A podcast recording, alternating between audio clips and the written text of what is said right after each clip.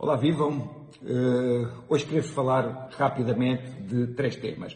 Queria-vos falar um bocadinho de que já temos a luz ao fundo do túnel no que respeita às vacinas. Queria-vos falar ainda do, do Congresso do PCP que acabou no fim de semana passado. E depois queria-vos falar das sondagens que dão uma vantagem ao PS de António Costa. Falando das vacinas, finalmente parece que irá haver alguma luz ao fundo do túnel, portanto vamos virar a página e vamos ter um mundo diferente.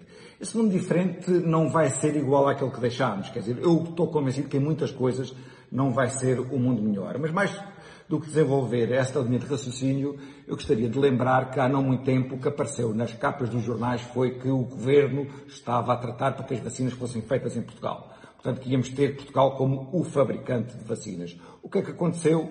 Nunca mais se falou nada disto. E porquê? Porque Portugal não tem tido qualquer capacidade de atrair investimento externo.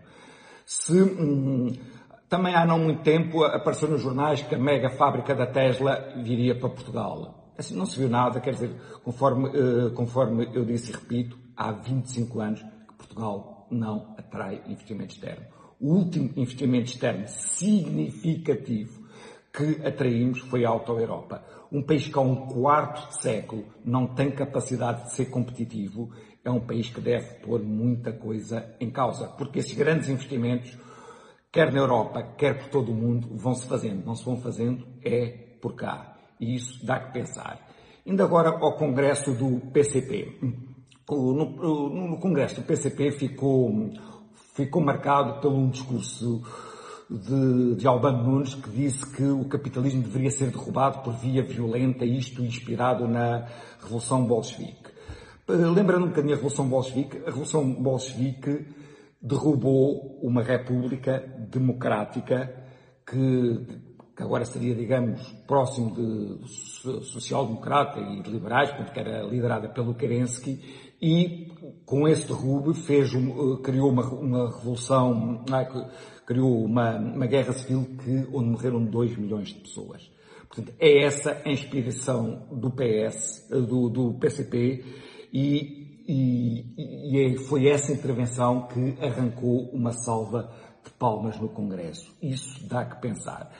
A coisa até podia não, nem ser muito grave, mas se nós pensarmos que, porque nós vemos o PCP um bocadinho como os alienados que não compreenderam que o mundo mudou, que o muro caiu e tudo mais, mas nós pensarmos que são esses alienados que o PS escolheu para serem os seus principais aliados, isso é potencialmente preocupante. Indo também um bocadinho à história, e pensando até no PS versus a Revolução Russa, quando foi o 25 de Abril, fizeram muito o paralelismo entre o que estava a passar em Portugal e o que se tinha passado na Revolução Russa. E até se conta com o Kissinger, que disse assim ao Mar Soares, epá, isto vai correr mal para o seu lado, você vai ser o Kerensky português, ou seja, vai ser o moderado que vai ser, digamos, comido pelos radicais. E o Mar Soares disse assim, não, não, eu não quero ser o Kerensky português. E o Kissinger estava a dizer, sim, só que o problema é que o Kerensky também não queria ser o Kerensky.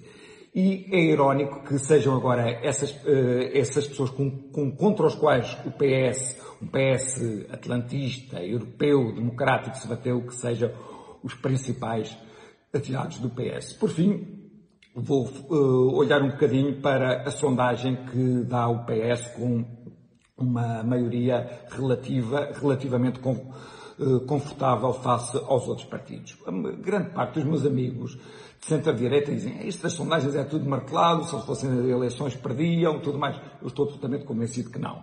Claro que pode haver um eh, uma, uma sondagem mais, uh, menos precisa ou, ou, ou, ou, outra menos precisa, mas eu não consigo ver uma única sondagem que dê, por exemplo, o PSD a liderar. Isso não, isso não existe. E porquê é que eu estou convencido que, de facto, o PS está com esta vantagem eleitoral? Há pessoas que dizem que o PSD está a ser penalizado pela, eh, pelo que aconteceu nos Açores em relação ao Chega. Há pessoas que dizem que o Bloco está a ser penalizado por não ter aprovado o orçamento. E eu, pessoalmente, estou convencido que isso são tudo coisas relativamente irrelevantes. Eu estou convencido que o PS está agora, no, digamos, em alta nas sondagens, porque atualmente estamos com medidas de confinamento relativamente hum, severas, portanto. E o povo português, tudo o que são medidas de confinamento e tudo mais é uma balança entre, por um lado, temos a nossa liberdade e do outro lado temos a nossa segurança ou aquilo que é a percepção da nossa segurança. E entre, estas do, entre, entre, estes dois fatores, o povo português dá muito pouco valor à sua ideia de liberdade e dá muito valor àquilo que é a sua percepção de segurança. Por isso, hum, quando perguntam aos portugueses se são a favor de medidas absolutamente draconianas no fim de ano ou no Natal, eles são a favor. Se eu penso que hum, que o que está a acontecer agora nas sondagens do PS ter, eh, ter esse resultado forte é fruto disso. Conforme eu disse, o Portugal é um, é um, é um país que gosta, sobretudo, de previsibilidade, gosta, sobretudo, que tratem nós. Embora, quer dizer, não quero pôr as coisas no mesmo campeonato, obviamente, nem, nem estou a chamar ditadores aos, socialistas, mas o Salazar, ele, ele entendeu isso particularmente bem. Ele entendeu bem qual era a alma, a alma portuguesa e do, do, quanto nós gostávamos que tomassem conta de nós. Portanto, era isto que vos tinha para dizer. Até para a semana, se Deus quiser.